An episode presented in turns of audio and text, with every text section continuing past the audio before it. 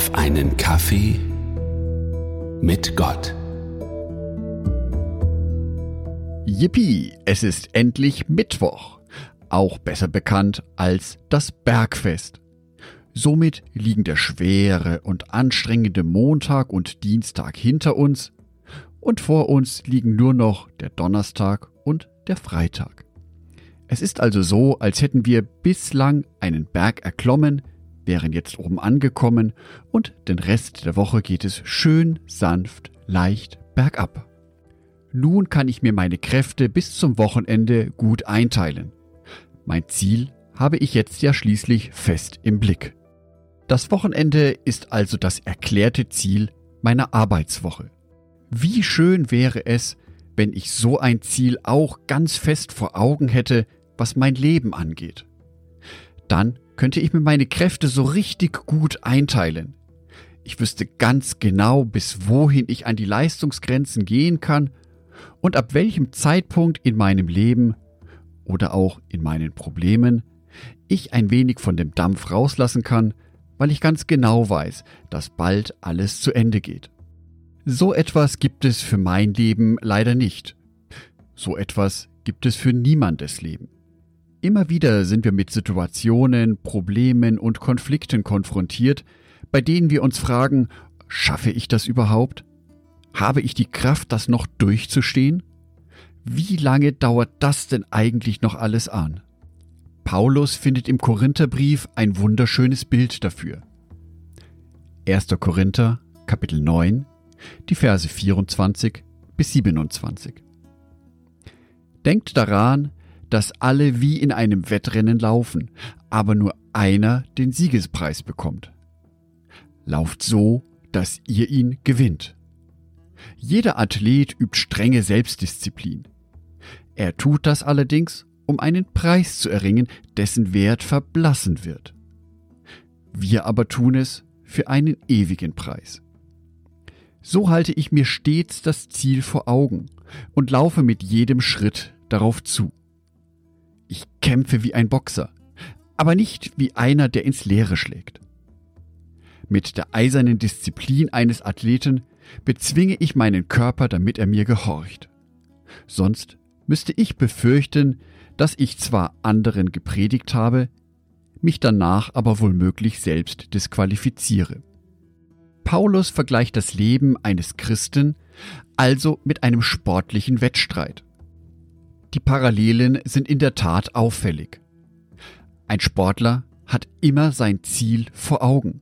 Gerade in einem Wettkampf nehmen sich Sportler ihr Ziel ganz fest vor Augen. Dieses Ziel wollen sie unbedingt erreichen. Und um dieses Ziel zu erreichen, fokussieren sie sich darauf. Sie konzentrieren sich darauf. Genau so sollen wir als Christen uns unser Ziel im Leben immer ganz fest vor Augen halten. Wir kämpfen nicht um einen vergänglichen, verblassenden Preis. Wir kämpfen nicht dafür, dass wir fünf Tage in der Woche durchhalten, um zwei Tage Wochenende zu erleben. Wir kämpfen für das ewige Leben. Unser Ziel ist es, genau da, im Paradies, in der Gegenwart mit Jesus Christus zu leben. Genau dieses Ziel sollten wir uns dabei immer vor Augen halten.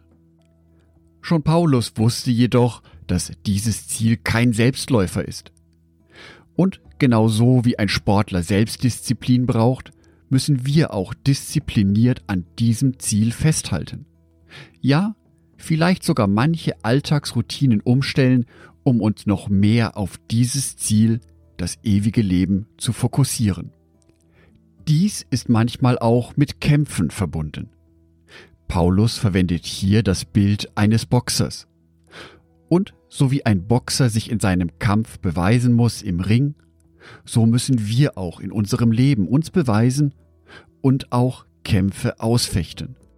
Wir wissen jedoch nicht, wie lange wir kämpfen müssen oder wie hart wie lange wir selbstdiszipliniert unser Ziel fokussieren müssen. Wir wissen in unserem Leben schlicht nicht, wie viel Kraft wir dafür haben. Wie gut, dass uns Gott folgende Verheißung gibt. Zweites Buch Mose, Kapitel 14, Vers 14. Der Herr selbst wird für euch kämpfen. Bleibt ganz ruhig. Ich wünsche dir, dass es dir heute gelingt, dein Ziel im Leben zu fokussieren.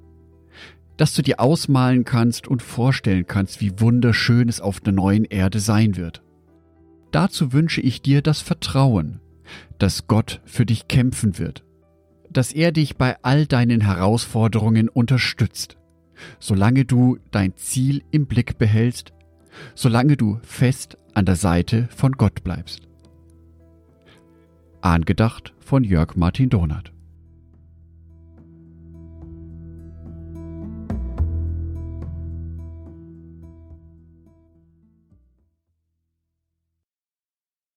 Ein herzliches Dankeschön an alle meine Patreons, die es mir ermöglichen, weiterhin den Podcast auf einen Kaffee mit Gott zu produzieren. Herzlichen Dank an Sonitschka und an Andreas Pfeiffer. Auf Patreon kannst du mich bereits mit einem Euro monatlich unterstützen. Oder du lässt mir ein paar Sterne da. Das sagt dem Algorithmus nämlich, dass dies ein guter Podcast ist und wird so mehr Menschen angezeigt. Vielen Dank schon vorab.